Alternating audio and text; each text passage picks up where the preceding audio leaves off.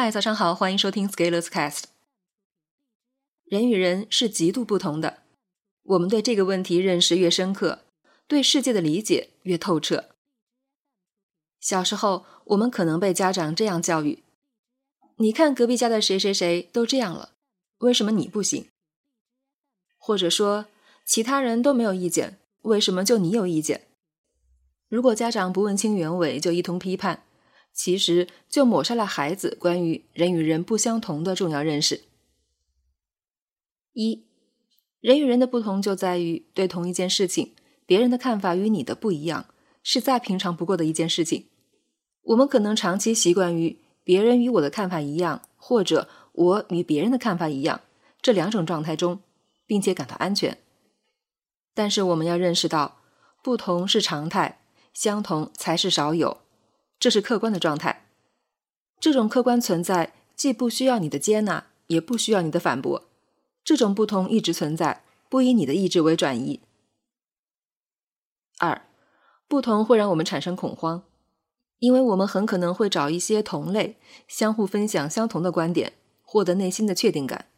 这是一种常见的方法，不论是积极的力量还是消极的力量，都在寻找和扩大自己的阵地。但是。更重要的一点在于，面对不同，核心要解决的问题是知道自己是谁。很多人低估了人与人不同的深刻性，会把看到的周围的人的情况默认带入到自己身上，然后感到压力、焦虑或者得意、自满，这都是不对的做法。从自己出发，认识到自己是谁，而不是从其他人出发推测自己是谁，是应对身份危机的重要方式。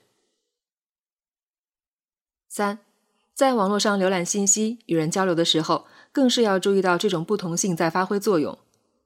当你看到一则信息，如果内心点头，充满愉悦，你要知道这是相同给你的快乐；当你看到又一则消息，如果皱眉，准备战斗，你要知道这是不同给你的痛苦。我们与不同的人交流，学习他人的做法，是以意识到自己与对方不同为根本前提。只有知道不同，才能跨越不同，吸收到自己可用的经验，然后做迁移。四，正因为人与人的不同性普遍存在，我们没有必要因为自己的不同而感到格格不入，没有必要为了合任何群而做牺牲与妥协。反正大家都是不同，所谓的合群都是假群，都是在不同下寻找某个微小相似度所产生的群。那既然如此，你也可以以你自己的某个微小特性，在不同的人群中寻找那些相同的人。换言之，你也可以自行建群。像我这样风格的人都能建群，相信你也可以的。五，不同的可贵之处就在于，正因为有不同的看法，才会形成市场，才会有获利的机会。在交易中，正因为有人与你的观点不同，才是你收获利润的机会。你看好一个投资的标的，只有与你不同的人看空，你才能有机会入手上车。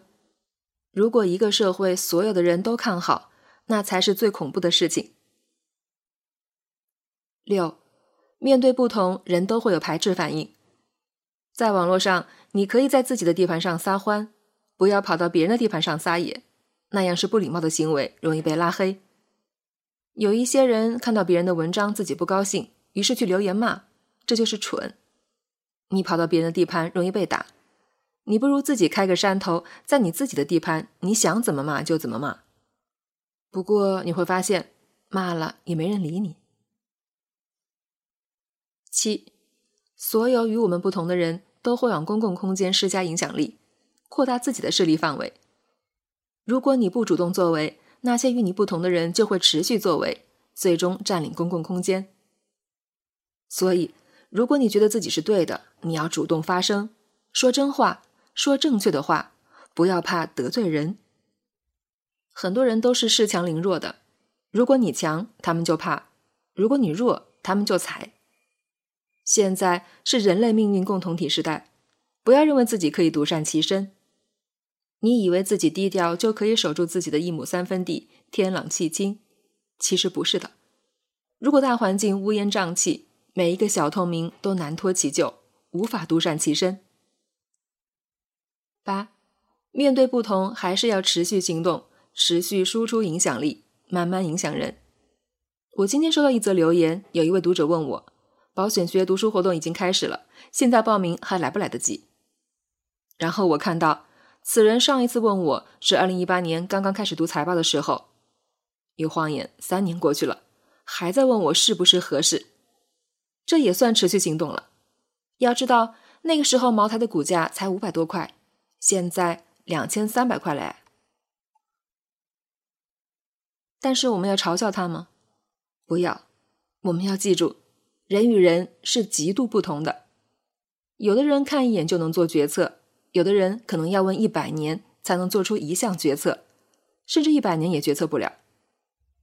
于是，这样的微小行为积累起来。就是每个人不同的命运。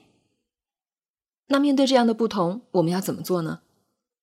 首先要深刻认识到人与人的不同属性，千万不要认为他就是想通了或者想好了，也许他只是正好看到，顺便问问，而且也不记得以前问过同样的问题。其次，我们面对不同的人，做好自己的事情，比如至少三年后他还看到我们仍然在读书。才有地方问，所以我们要做的就是，假如一百年以后他继续来问，到那时候我们还在持续行动就可以了。持续行动，管你相同还是不同，反正我都在。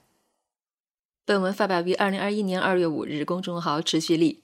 如果你喜欢这篇文章，或者对于文中提到的读书活动感兴趣，欢迎搜索关注公众号持续力，也可以添加作者微信。